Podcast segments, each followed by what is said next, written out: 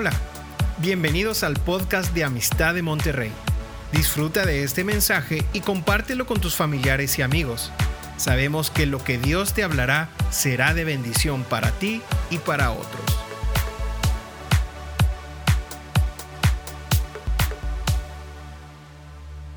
Los ojos de Jesús están puestos en este lugar. Si escuchó lo que dije, los ojos de Jesús están puestos en este lugar. Porque los ojos de Jesús están puestos en su iglesia. Él tiene sus ojos puestos en su iglesia. Porque ¿por quién va a venir? Por su iglesia. Él vino por primera vez para formar a su iglesia. Y Él vendrá por segunda ocasión ahora para llevarse a su iglesia. Los ojos de Cristo están puestos en su iglesia. La pregunta el día de hoy es, ¿dónde están puestos tus ojos? ¿A quién estamos mirando? ¿O qué estás mirando? ¿Dónde tenemos puesta nuestra mirada? ¿Qué es lo que estamos tú y yo contemplando? Porque yo quiero decirte en esta mañana que lo que miramos es importante. Lo que vemos es importante. Porque lo que entra por los ojos termina afectando el corazón. Hay una conexión entre los ojos y el alma. Algunos han dicho que los ojos son las ventanas del alma. Y lo que entra por los ojos termina transformando nuestro centro, nuestro corazón. Todo lo que entra por los ojos termina afectando nuestro corazón para bien o para mal. Por eso es que la escritura en Hebreos capítulo 12, versículo 1 y 2 nos dice que la carrera de esta vida compara esta vida con una carrera. Y una de las cosas como el autor de Hebreos nos dice que debemos de correr es un requisito es poniendo los ojos en Jesús, el autor y consumador de la fe. Así es como debemos de correr, viendo a Jesús, poniendo nuestra mirada en Cristo Jesús. Para poder correr de esta manera,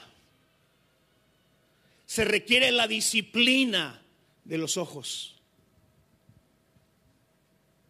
Tenemos como hijos de Dios, como hijas de Dios, desarrollar la disciplina de controlar lo que vemos. Y esta disciplina nadie nace siendo disciplinado con los ojos. Es algo que tú y yo tenemos que desarrollar para correr de esta forma. Si nosotros queremos terminar la carrera y terminarla bien y cruzar la meta que debemos de cruzar, tú y yo debemos de desarrollar la disciplina de los ojos, de la vista. Yo necesito esa disciplina. Yo la necesito. Yo tengo constantemente que estar vigilando qué es lo que mis ojos ven hacia dónde se están dirigiendo, dónde los estoy poniendo. Yo tengo que ser vigilante de mis propios ojos, porque los ojos divagan muy fácilmente a muchos lados. Fácilmente nos distraemos. Y terminamos poniendo los ojos donde no debemos. La disciplina de lo que vemos es esencial para no salirnos de los caminos de Dios.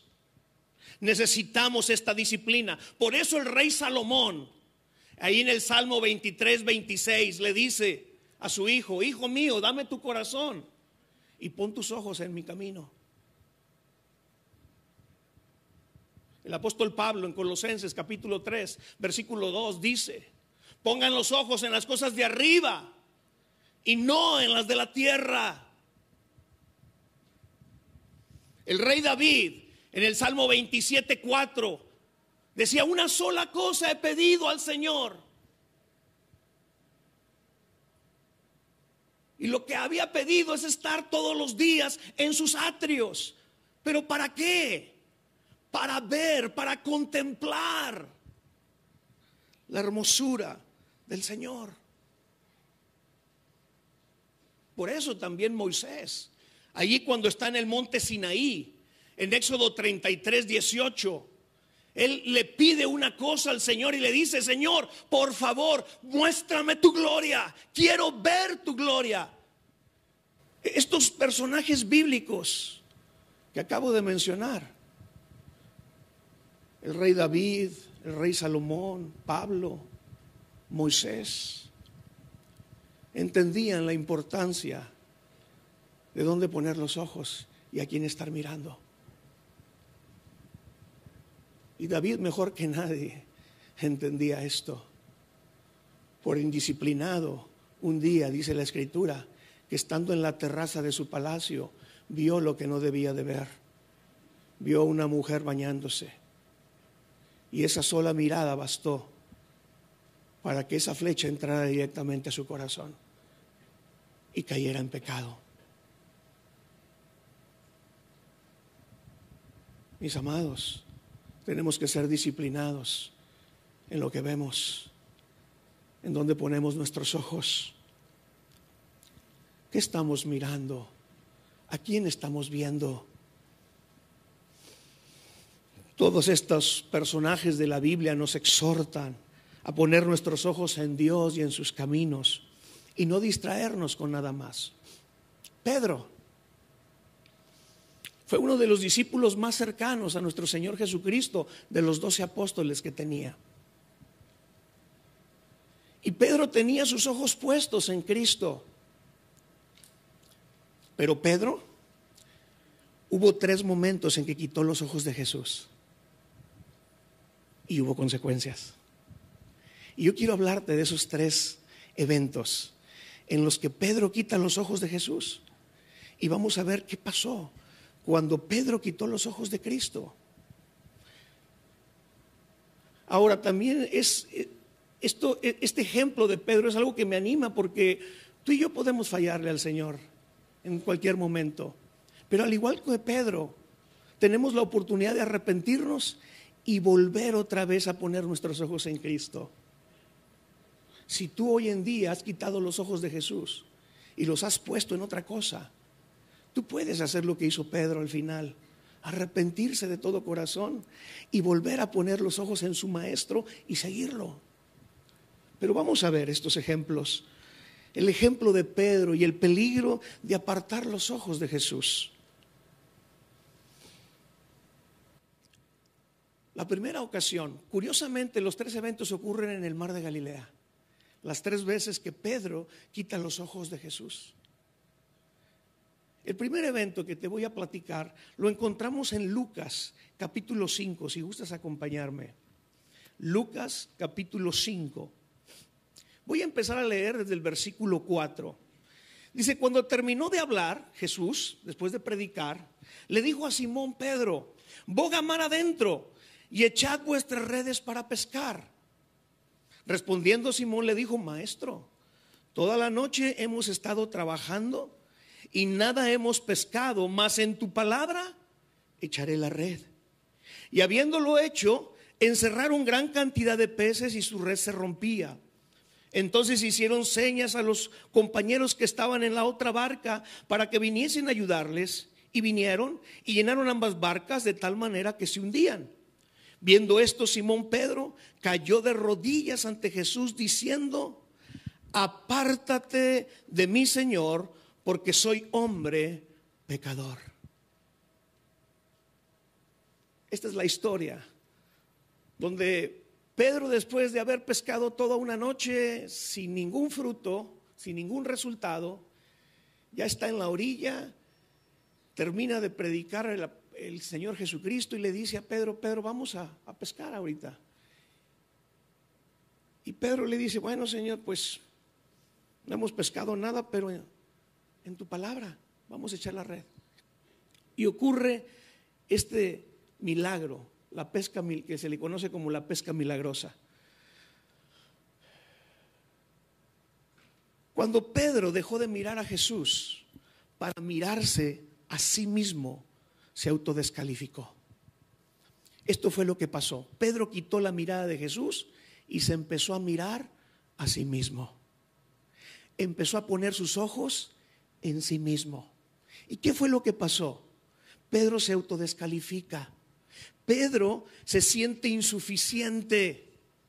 Pedro se considera indigno del Señor. Es correcto que cuando por primera vez nosotros somos confrontados con la palabra de Dios, es correcto que cuando tú y yo por primera vez fuimos confrontados por el mensaje del Evangelio, donde comprendimos y entendimos que éramos personas pecadoras y que por ese pecado había una condenación sobre nuestras vidas y que nada podíamos hacer nosotros, ninguna obra para poder salvarnos, sino que necesitábamos de un Salvador para ser rescatados. Porque eso es lo que enseña el Evangelio cuando somos confrontados. Cuando tú le compartes a una persona por primera vez y le, muestras la palabra de Dios, ese es el espejo que al momento nosotros vemos. Y ese espejo nos confronta con nuestra realidad de que estamos mal, de que somos pecadores, de que estamos perdidos y que necesitamos un Salvador, que es Cristo Jesús. Es correcto que al momento en que sucede eso haya un sentimiento de insuficiencia, en ese, en ese momento, correcto. Es correcto que nos sintamos que no, que no podemos.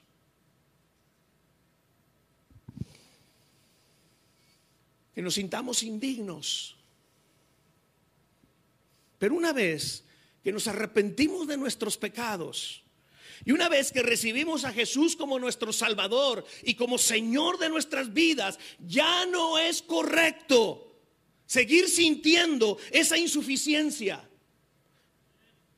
Porque al momento en que nos convertimos, ponemos nuestros ojos en Jesús y ya no en nosotros. A partir de que nos convertimos en Jesús, nuestra mirada debe estar fija en Jesús y no en nosotros.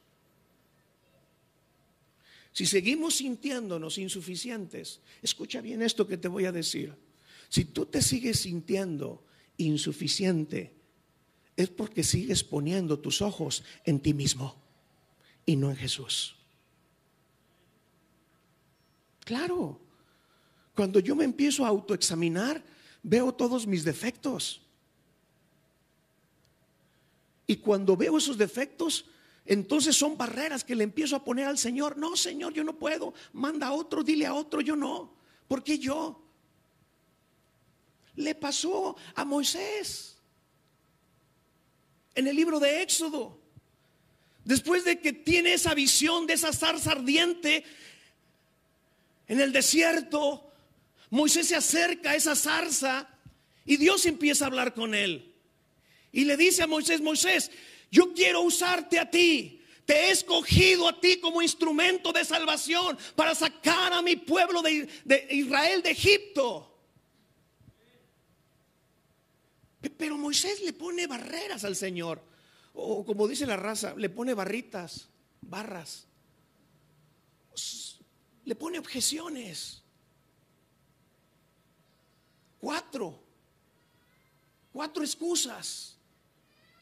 ¿Por qué le pone cuatro excusas Moisés? Porque se estaba viendo a sí mismo.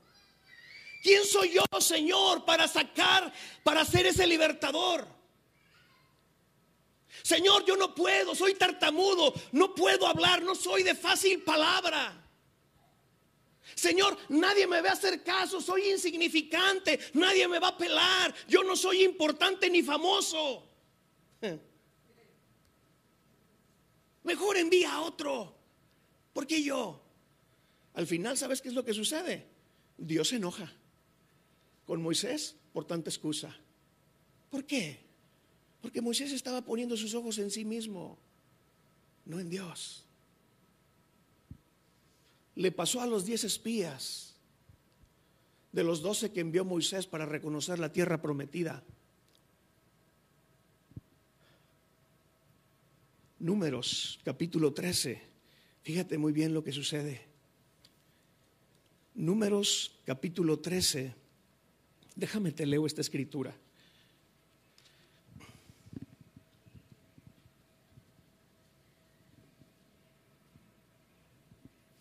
Fíjate el reporte que dan estos diez espías.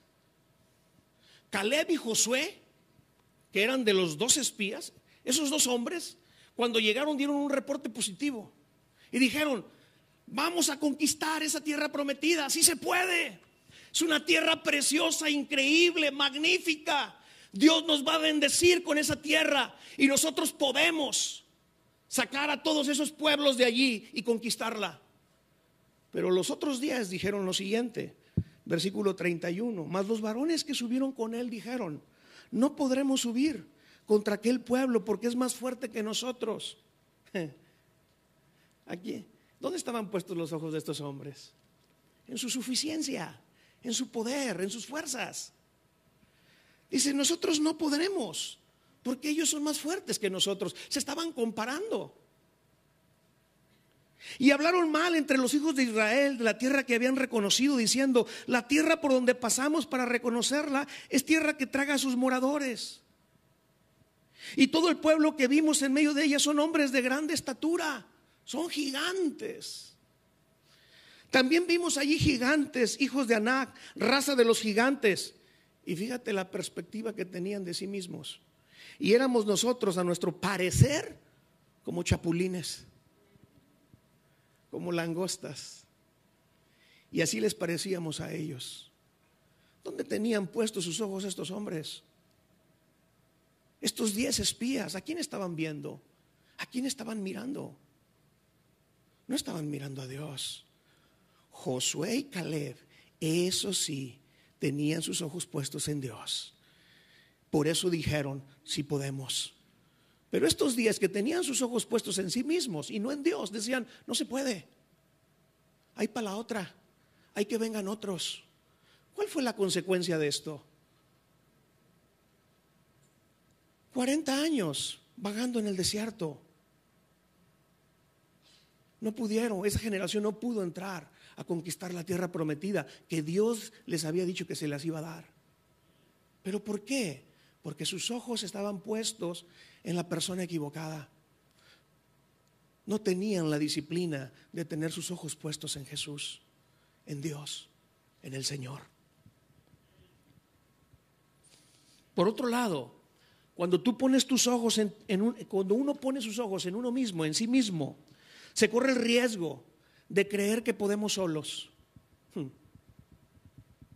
Empieza a haber una autosuficiencia puede entrar una autoexaltación, puede entrar en nuestros corazones una soberbia de pensar que nosotros podemos solos, que somos independientes, que no necesitamos de las cosas de Dios, que soy tan inteligente que yo puedo sacar el negocio solo.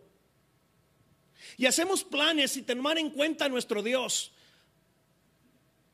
Y aunque no pensamos en que somos autosuficientes, la manera como planeamos las cosas hacen ver que así, así es. Santiago capítulo 4 dice, ¿por qué planeas diciendo vamos a hacer esto y aquello y el día de mañana y pasado mañana si ni siquiera tienes seguro el presente? ¿No entienden que ustedes son neblina? Que en un momento están y en un momento desaparecen. Así es la vida del hombre. Jesús decía en el Sermón del Monte, ¿quién por afanarse puede añadirle un día a su vida? Nadie. Por más sano que comas, por más verduras que le eches, o por más jugos verdes que tomes en la mañana. No puedes agregarle un día a tu vida. Eso está en el control y en la soberanía de Dios, no en la tuya ni en la mía. Por eso dice allí Santiago, cuando planeen las cosas, digan si es que Dios lo permite, si es que Dios quiere. Porque el hombre propone, pero Dios dispone. Es Él. No somos nosotros. Eva falló. en el huerto del Edén. Cuando la serpiente le dijo, no moriréis, sino tú vas a ser como Dios cuando comas de ese fruto y serán abiertos vuestros ojos y vas a entender lo que está bien y lo que está mal. ¿Qué hizo la serpiente al tentar a Eva de esa manera? Quitar los ojos de Dios y ponerlos en sí mismo. Yo creo que Eva llegó a pensar, es cierto, yo puedo llegar a ser como Dios. Yo puedo comer de ese fruto. Yo puedo tomar mis propias decisiones de lo que está bien y lo que está mal para mí. Y se equivocó Eva, porque lo tentó un soberbio. Satanás es el primer soberbio. ¿Por qué crees que lo expulsaron del cielo? Por soberbio. Isaías capítulo 14, versículo 13 y 14. Tú ves que Satanás es un yoyazo. Porque dice, yo subiré, yo estaré, yo, yo, yo, yo. Y hay gente que, ¿cómo son yoyos? Porque nomás cuando hablas con ellos es puro yo, y yo, y yo, y yo, y yo, yo, yo, yo, yo, yo. Y yo, yo. ¿Verdad? Hay que tener cuidado donde ponemos nuestros ojos, a quién estamos mirando. ¿Qué estamos mirando? Las consecuencias de que Eva haya quitado los ojos de Dios es que fue expulsada junto con su esposo del huerto, así como Satanás fue expulsado del cielo.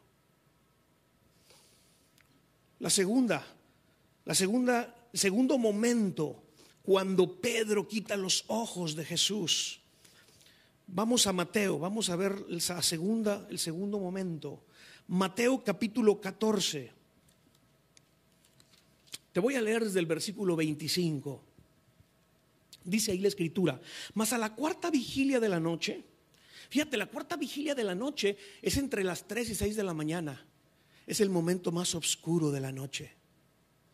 Interesante que este versículo dice que Jesús llegó ayudar a sus discípulos en el momento más oscuro. Tal vez tú estás pasando por la cuarta vigilia. Pero yo quiero decirte que en el momento más oscuro es cuando Jesús va a llegar a tu vida con ayuda. Él no te va a abandonar. Él no te va a soltar. Él no te va a dejar. Mas a la cuarta vigilia de la noche Jesús vino a ellos andando sobre el mar venía caminando sobre las aguas. Y los discípulos, viéndole andar sobre el mar, se turbaron diciendo, un fantasma, y dieron voces de miedo. Pero enseguida Jesús les habló y les dijo, tened ánimo, yo soy, no temáis. Entonces le respondió Pedro y dijo, como siempre Pedro de atrabancado, Señor, si eres tú, manda que yo vaya a ti sobre las aguas. Y él le dijo, ven. Y descendiendo Pedro de la barca andaba sobre las aguas para ir a Jesús. Pero al ver el fuerte viento, tuvo miedo y comenzó a hundirse. Dio voces diciendo, Señor, sálvame. Al momento el Señor extendió la mano, hacia, se asió de él y le dijo, hombre de poca fe, ¿por qué dudaste? Esta es la segunda ocasión en que Pedro quita los ojos de Jesús. Y dice ahí la escritura que puso sus ojos en el fuerte viento, en las circunstancias adversas. Ese es el segundo error. Cuando tú y yo quitamos los ojos de Jesús para ponernos en las circunstancias adversas que estamos viviendo. Mientras Pedro se mantuvo viendo al Señor, él iba caminando sobre las aguas. El milagro estaba ocurriendo. Lo imposible estaba sucediendo. Lo sobrenatural se estaba sobreponiendo sobre lo natural. Lo natural es que se hundiera. Pero mientras él tenía sus ojos puestos en Jesús, estaba pasando lo imposible. Pero en el momento en que él quita la mirada de Jesús para ponerla en el fuerte viento, en esa adversidad, pasó algo, su fe menguó. Eso es lo que pasa mi amado, cuando tú y yo quitamos los ojos de Jesús y los ponemos en las adversidades que estamos viviendo, en el desierto por el que estamos pasando, tu fe empieza a menguar, tu fe empieza a caer, tu fe empieza a disminuir.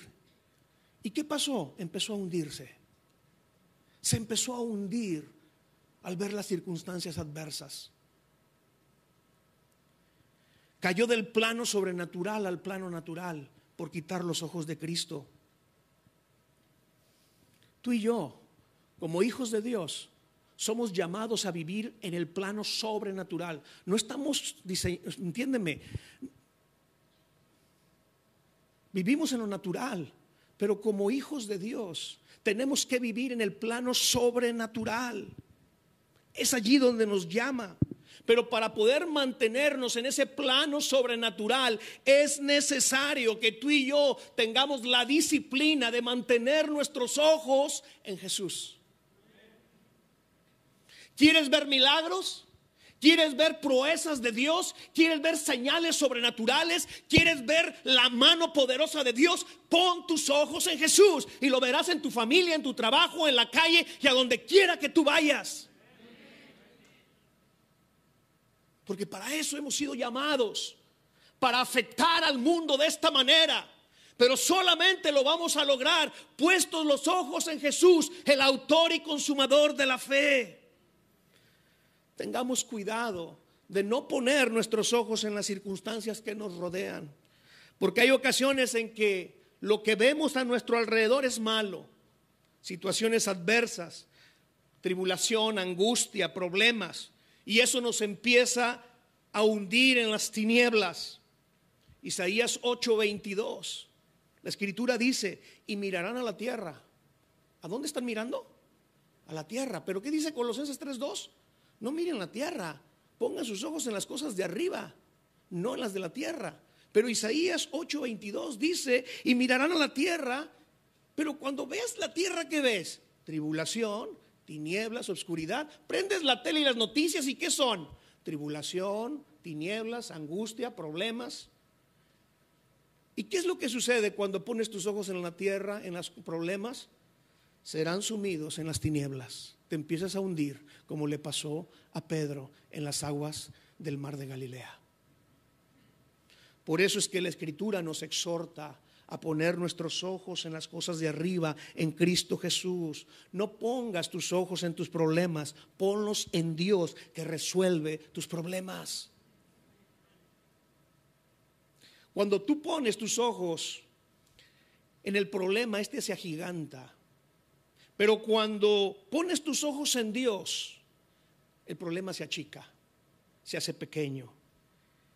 Ese fue el error del ejército de Saúl aquel escuadrón del Dios viviente cuando estaban peleando contra los filisteos.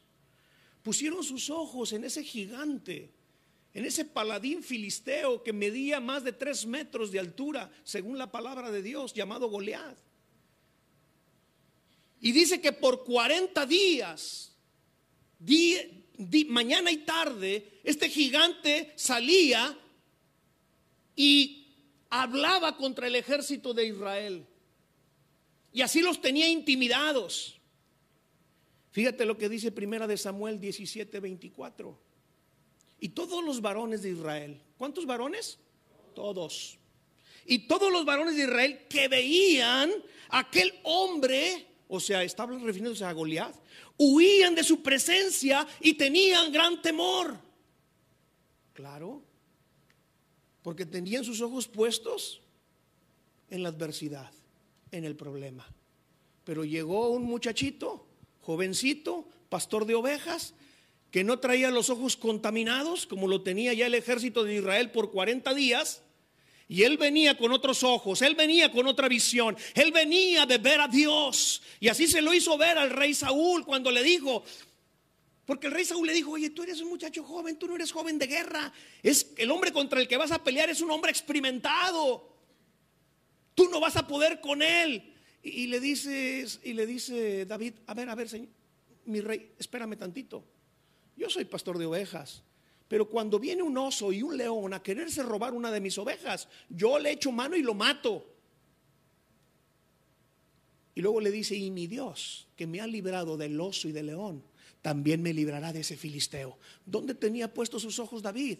En Dios, no en el gigante. Por eso el gigante no lo atemorizaba a él.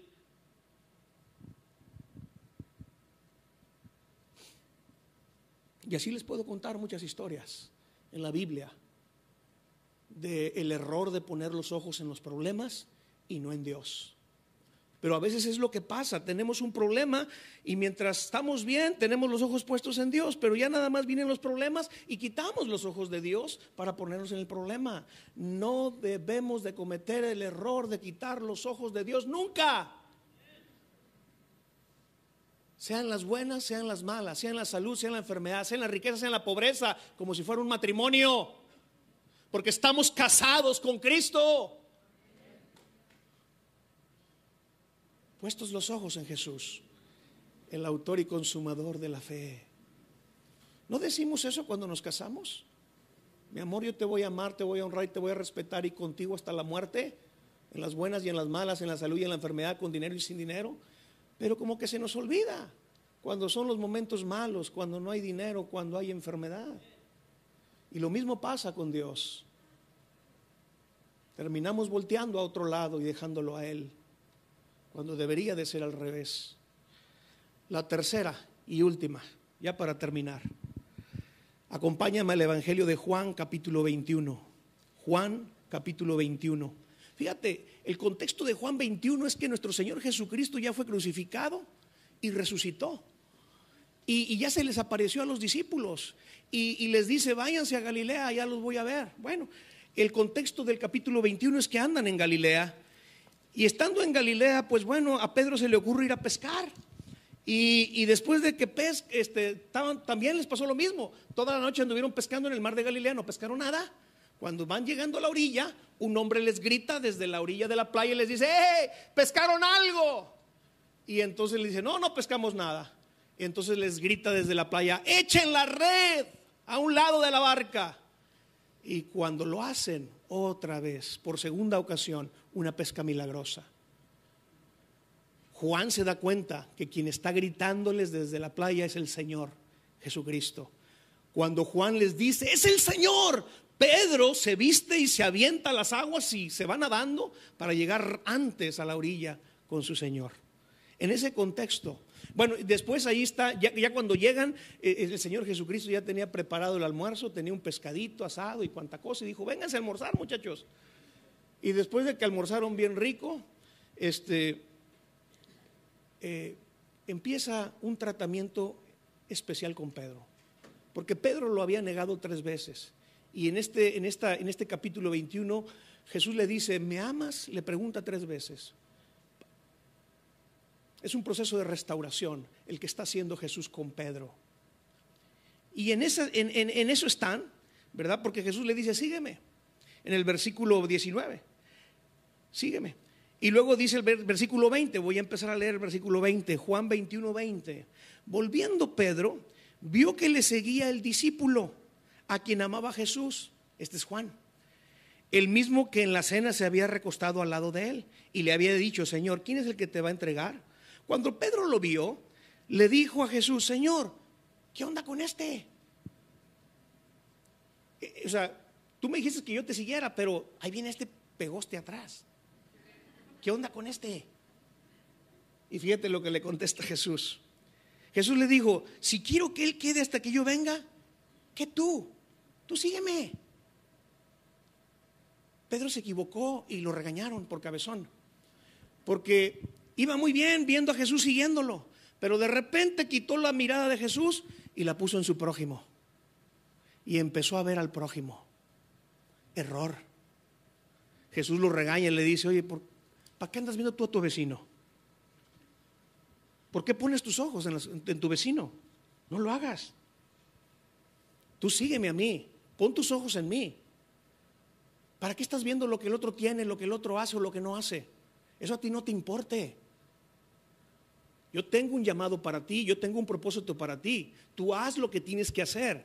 ¿Qué te andas fijando en el otro? ¿Qué andas copiándole al otro? ¿Por qué a veces andamos copiando ¿Por qué a veces andamos queriendo, deseando? Porque vemos que el otro tiene y dices, yo también. Porque empezamos a poner los ojos en el otro. Porque los quitamos de Jesús. Fíjate lo que sucede cuando ponemos nuestros ojos en el prójimo. Corremos el riesgo de, número uno, empezar a criticarlo y a juzgarlo. Mateo capítulo 7, versículo 3. Jesús le dice, les dice a sus discípulos en el Sermón del Monte, ¿por qué, ¿por qué miras la paja que está en el ojo de tu hermano teniendo tú una viga? No seas hipócrita. Primero saca la viga que tienes en tu ojo para poder ver la paja que tiene tu hermano. No juzgues a los demás para que tú no seas juzgado.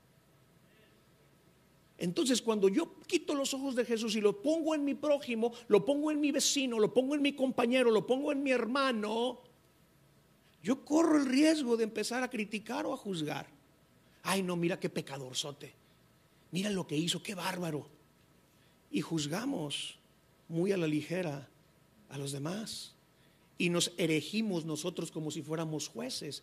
¿Quién te ha llamado como juez a ti? ¿No es Dios el juez? Entonces, ¿por qué juzgamos tú y yo? Esa, tarea no te corresponde a ti ni a mí, sino al Señor. Pero pasa cuando ponemos los ojos en nuestro prójimo y los quitamos de Dios. ¿Qué más? ¿Qué otro riesgo hay cuando quitamos los ojos de Jesús y los ponemos en nuestro prójimo, empezamos con las comparaciones. Y las comparaciones son siempre malas. ¿Por qué? Porque si aquella persona está por debajo de ti, tú lo vas a menospreciar.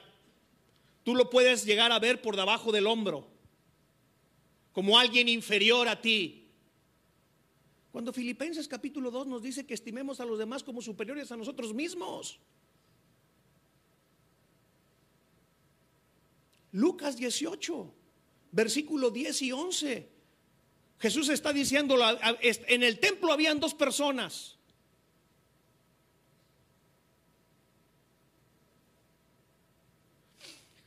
Y estos dos que estaban ahí en el templo habían entrado a orar. Hmm. Pero uno de esos era un publicano y el otro era un fariseo.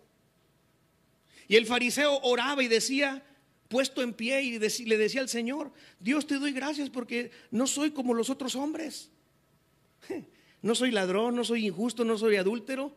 Él se sentía superior a los demás. Yo sí soy santo, yo sí soy justo, yo sí sí ando bien con el Señor. Ni aún como este publicano se comparaba con el que estaba al lado y se sentía superior, menospreciaba al que estaba orando a su lado iban a la misma iglesia. No sé si eran de amistad de Monterrey, pero iban a la misma iglesia. Y uno menospreciaba al otro. ¿Por qué? Porque no tenía puestos sus ojos en Jesús, sino en su prójimo, en su vecino. ¿Cuál es el otro riesgo cuando te comparas? La envidia, mi amado. Cuando la persona con la que tú te estás comparando tiene más que tú, sabe más que tú,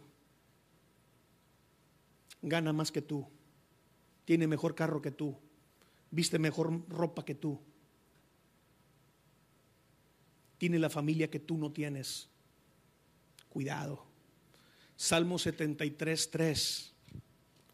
Dice ahí la escritura en este salmo, porque tuve envidia de los arrogantes viendo la prosperidad de los impíos. Wow. Hmm. ¿Cuál es otro peligro de quitar los ojos de Jesús y ponerlas en mi prójimo? Codiciarlo. Mateo capítulo 5, versículo 28. Cualquiera que mira a una mujer y la codicia en su corazón ya adulteró con ella. ¿Por qué codiciamos la mujer de nuestro prójimo o el hombre de nuestro prójimo? Porque tenemos los ojos puestos en el prójimo y no en Dios. Y finalmente, corremos el riesgo de idolatrar a una persona. Hechos 3:12. Pedro sana al cojo del que, está, que estaba mendigando junto a la puerta hermosa del templo de Jerusalén. Y, les dicen, oye, ¿ustedes de qué se asombran? De que nosotros hayamos sanado a este hombre. No fuimos nosotros, fue Jesús.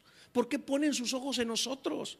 Es que los empezaron a ver como, wow, el super Pedro y el super Juan, los super ungidos. Y les dice Pedro y Juan, eh, señora, eh, a ver, a ver. No, no, no, no, no se confundan. No somos nosotros, es Jesús a través de nosotros. Lo mismo dice Pablo y Silas eh, eh, eh, cuando están ahí en Hechos capítulo 14. Sanan a, un cojo de nacimiento. Y, y, la gente cuando los ve dicen dioses en forma de hombres. Ya los consideraban dioses. El sacerdote del, lugar ya venía con sacrificios para sacrificarles al Pablo y al compañero, porque los, los querían idolatrar. ¿Cuántas veces no idolatramos a una persona? Porque no tenemos nuestros ojos puestos en Jesús, sino en los hombres. ¿Cuántas veces no idolatramos a nuestro pastor? Porque tenemos los ojos puestos en el hombre y no en el Señor. Estos son los peligros, mis amados, de quitar nuestra mirada de Jesús y ponerla en otra persona o en otras cosas. Por ello tenemos que preguntarnos el día de hoy, ¿qué estamos viendo? ¿Qué estamos mirando? ¿O a quién estamos mirando? La palabra de Dios nos exhorta a mantener nuestra mirada en Jesús. Dice ahí, segunda de Corintios 3:18 y con esto termino. Por tanto, nosotros todos, mirando a cara descubierta como en un espejo la gloria del Señor, somos transformados de gloria en gloria en la misma imagen como por el Espíritu del Señor. Amén. Es mirando el rostro de Jesús que somos transformados de gloria en gloria. Yo quiero ser transformado. Por eso necesito que mis ojos, disciplinar mis ojos para estarlo viendo siempre a Él. Amén. Vamos a orar, vamos a terminar orando. Te invito a que te pongas ahí de pie. Vamos a cerrar con una oración. Cierra allí tus ojos por un momento. Cierra tus ojos. Y si hay alguna persona que por primera vez ha escuchado un mensaje como este, por primera vez asiste a una iglesia, ya sea que estés aquí o estés escuchándonos desde nuestras redes sociales, YouTube, Facebook, si tú no has recibido a Cristo en tu corazón, si tú no has puesto tus ojos en Cristo, tú necesitas ponerlos primeramente en Jesús. Tal vez has estado mirando muchas otras cosas, cosas que, que han afectado tu vida para mal. Pero hoy yo quiero decirte que hay la oportunidad de que tú pongas tus ojos en Jesús y que tu vida sea transformada de gloria en gloria, como dice su palabra. Y yo te invito a que tú hagas esta oración junto conmigo en este día. Y que le digas con tus palabras, que abras tu boca y confieses y le digas, Señor, yo te pido perdón el día de hoy por mis pecados, me arrepiento de cada uno de ellos hoy te ruego que vengas a perdonarme, a limpiarme. Hoy reconozco a Jesucristo como mi Señor y mi Salvador. Yo reconozco que Él murió por mí en la cruz del Calvario y que resucitó al tercer día y que Él está vivo. Hoy yo abro mi corazón para que Él venga y gobierne mi vida. El día de hoy pongo mis ojos en Jesús el autor y consumador de la fe. Te ruego, Señor, que me transformes en la medida en que mis ojos están puestos en ti. Transfórmame, Señor. Transfórmame. Y gracias por tu Espíritu Santo derramado en mí. En el nombre de Jesús. Y Padre, te decimos como iglesia en, esta, en este día, perdón si no hemos puesto nuestros ojos en ti, Señor. Si en algún momento nos hemos desviado, perdónanos, Señor, si en el camino, al irte viendo, hemos quitado nuestros ojos por ponerlos en nosotros mismos. Perdóname, Señor. Perdóname. Porque es un error mirarme a mí cuando debo de estarte viendo a ti. Señor, perdóname si también en el camino yo he quitado los ojos de ti por ponerlos en la adversidad, en los problemas, en las circunstancias que estoy viviendo. Padre, yo quiero mantener mis ojos puestos en ti. Perdóname, Señor, si he quitado mis ojos de ti por ponerlos en mi prójimo, por estar viendo lo que está haciendo mi vecino, mi compañero, mi, hermano. Perdóname, Padre.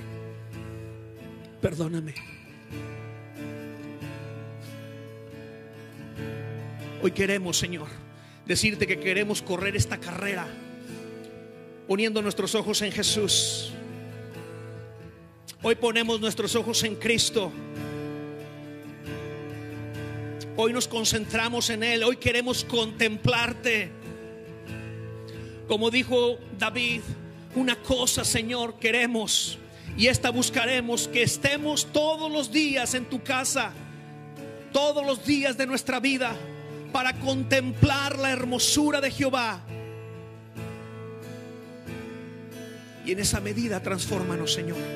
En la medida en que nuestros ojos están puestos en ti, troquela la imagen de tu Hijo en nuestras vidas. A ti sea, Padre, toda la gloria y toda la honra. Gracias, Señor.